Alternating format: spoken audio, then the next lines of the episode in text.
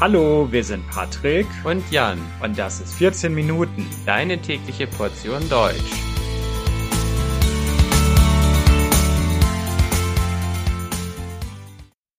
Folge 132 Der Harz.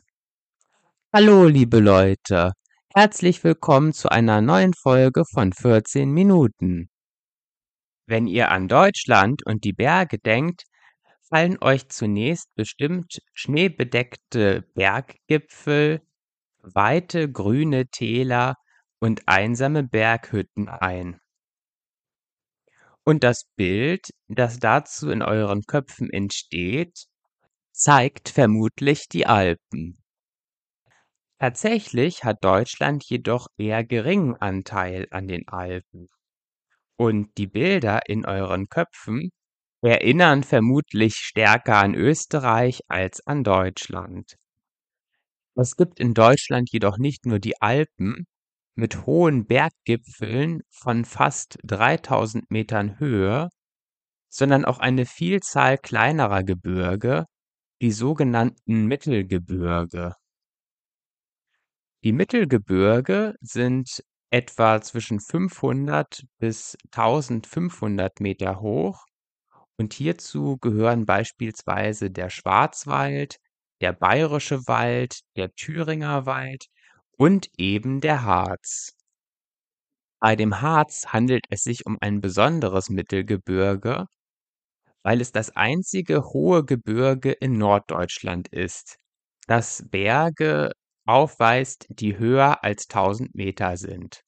Der höchste Berg des Harz ist der Brocken mit einer Höhe von 1142 Metern.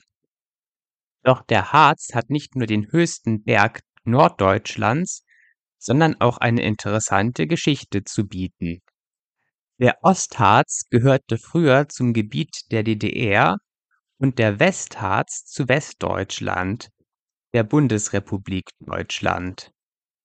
Und die Grenze zwischen der BRD der Bundesrepublik Deutschland und der DDR verlief genau durch den Harz.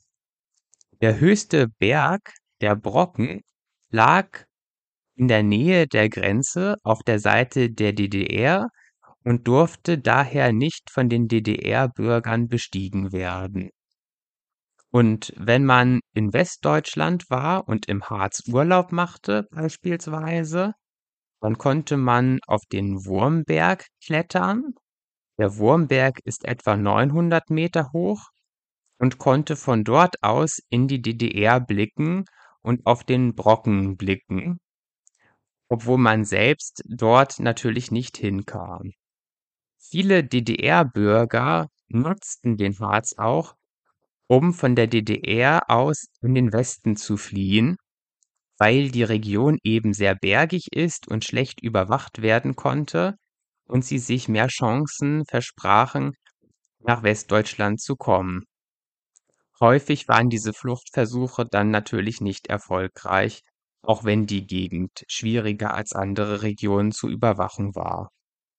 In der Region, in der früher die Grenze zwischen Ostdeutschland und Westdeutschland verlief, der sogenannte Todesstreifen liegt heute der Nationalpark Harz, eine Region, in der die Natur vollständig sich selbst überlassen wird. Der Nationalpark Harz war zunächst sehr umstritten. Viele Bäume starben in den ersten Jahren nach der Gründung des Nationalparks und das lag an dem Borkenkäfer. Der Borkenkäfer ist ein Schädling, der sich gerne über Nadelbäume hermacht. Und da die Bekämpfung dieses Schädlings nach der Gründung des Nationalparks verboten war, konnte sich dieser Schädling massiv ausbreiten und viele der Nadelbäume starben. Daraufhin sahen die Täler im Nationalpark Harz wie tot aus. Es gab viele genagte Bäume mit kahlen Ästen. Die Bäume hatten auch keine Nadeln mehr und es gab überall so eine gruselige Stimmung. Und viele Leute haben damals gesagt, dass es ein großer Fehler war, diesen Nationalpark zu gründen, und dass man die Natur nicht einfach sich selbst überlassen kann, weil sich eben dadurch diese Schädlinge so stark vermehren. Tatsächlich war es aber so, dass man im Harz jahrhundertelang die falschen Baumarten gepflanzt hatte und dass im Harz eigentlich gar keine Nadelbäume vorkommen dürfen.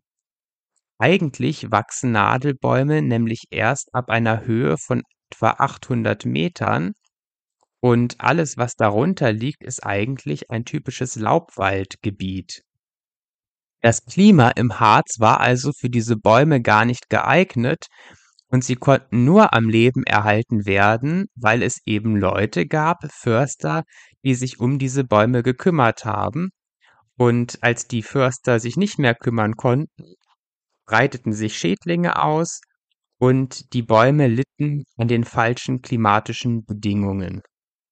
Und jetzt, wo der Nationalpark Harz schon eine Weile existiert, kann man sehen, dass zwar überall immer noch die toten Bäume herumliegen, dass aber gleichzeitig neue, frische, junge Laubbäume von unten hochkommen.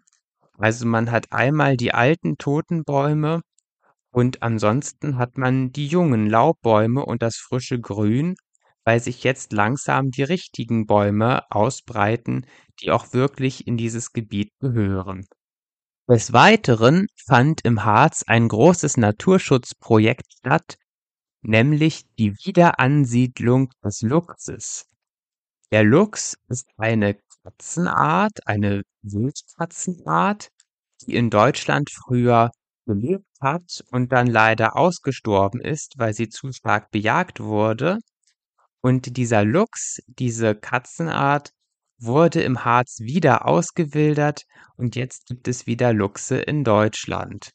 Wer im Harz wandern geht, braucht sich allerdings nicht zu fürchten. Die Luchse sind nicht gefährlich und man wird ihnen höchstwahrscheinlich nicht begegnen, da sie trotzdem immer noch sehr selten sind. Wer sie sehen möchte, kann sich ein spezielles Luchsgehege im Harz ansehen, wo diese Tiere in Gehege gehalten werden. Und natürlich handelt es sich bei dem Harz auch um eine beliebte Urlaubsregion, nicht nur für Touristen aus Deutschland, sondern auch für Touristen aus den Niederlanden oder aus Dänemark. Die Niederlande und Dänemark sind bekanntlich Länder, die selbst über keine Gebirge verfügen, und das erste Gebirge mit hohen Bergen, das man von diesen Ländern aus erreicht, ist eben der Harz. Die meisten Urlauber zieht es dann direkt auf den Brocken, wegen seiner interessanten Geschichte und weil es eben der höchste Berg ist. Auf den Brocken kommt man entweder zu Fuß als Wanderer oder man benutzt die berühmte Brockenbahn, eine alte Eisenbahn, die noch auf traditionelle Weise angetrieben wird, nämlich mit Kohle. Ich selbst war auch schon verschiedene Male auf den Brocken und es ist immer wieder interessant, emporzusteigen.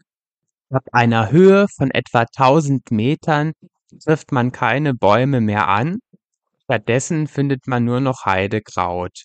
Und das Klima ganz oben erinnert eher an Island als an den Rest Deutschlands weil man sich eben so weit oben befindet. Werde ich selbst nach meinem Lieblingsort im Harz befragt, nenne ich allerdings nicht den Brocken, sondern das Bodetal. Das Bodetal ist mein absoluter Lieblingsort im Harz. Dort gibt es wunderschöne Wanderstrecken, die an der Bode entlang führen.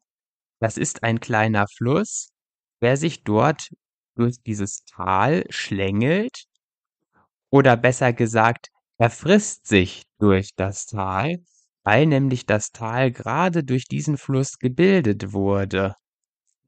Und an den Seiten kann man an den Felswänden erkennen, wie der Fluss das Tal geformt hat. Dort gibt es nämlich nicht nur Bäume, sondern auch immer wieder hohe, nackte Felsen, die oben zerklüftet sind, sich also in mehrere Teile aufteilen und unten wieder eher verwaschen aussehen, so dass man richtig sehen kann, wie das Wasser diese Felsen geformt hat. Nicht zu vergessen sind aber auch die wichtigen Städte, die im Harz oder am Rande des Harzes liegen. Als besonders schön habe ich die Städte Goslar und Wernigerode in Erinnerung. Goslar ist eine alte mittelalterliche Stadt, die früher sehr reich war und zu den größten Städten Deutschlands gehört hat. Heutzutage handelt es sich allerdings nur noch um eine Kleinstadt. Man erkennt an den Gebäuden, dass die Stadt ursprünglich sehr reich war und interessanterweise ist auch noch vieles von der mittelalterlichen und frühneuzeitlichen Architektur erhalten geblieben. Viele der Häuser sind alte Fachwerkhäuser und überall an den Wänden gibt es kleine Schnitzereien, also kleine Figuren aus Holz und alles ist umfangreich verziert. Auch Teile der alten Stadtmauer und die ehemaligen Wachtürme sind erhalten geblieben. Eine weitere wunderschöne Stadt ist die Stadt Wernigerode, die nicht im Westen des Harzes wie Goslar, sondern im Ostharz liegt.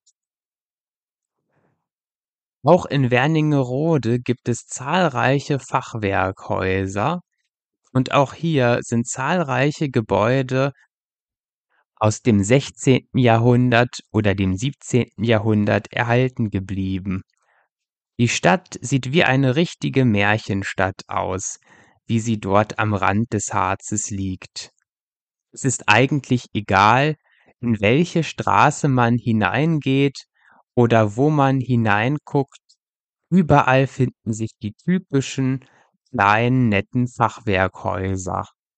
Und auch hier gibt es viele Schnitzereien an den Häusern, beispielsweise am Rathaus, das sich am wunderschönen Marktplatz befindet.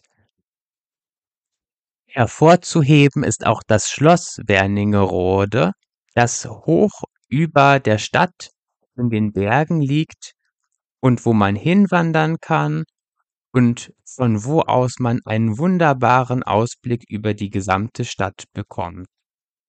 Das Schloss selbst ist allerdings noch nicht so alt, es bekam seine jetzige Form erst im 19. Jahrhundert. Ja, liebe Leute, ich hoffe, ich konnte euch einige interessante Dinge über den Harz berichten. Und wenn ihr mal in Deutschland seid, könnt ihr gerne den Harz besuchen und dort wandern gehen oder auch die interessanten Städte Wernigerode oder Goslar am Harz besuchen. Ja, und das war es auch schon wieder mit einer Folge von 14 Minuten. Das Transkript zu dieser Folge findet ihr wie immer unter www.14minuten.de. Außerdem würde es uns natürlich sehr freuen, wenn ihr uns bei Patreon unterstützen könntet. Das hilft nicht nur uns, diesen Podcast dauerhaft zu gestalten und aufzubauen, sondern es hilft auch euch, weil es dort viele tolle Extras für nette Unterstützer gibt. Schaut einfach mal vorbei. Ich wünsche euch auf jeden Fall noch einen schönen Sommer und tschüss!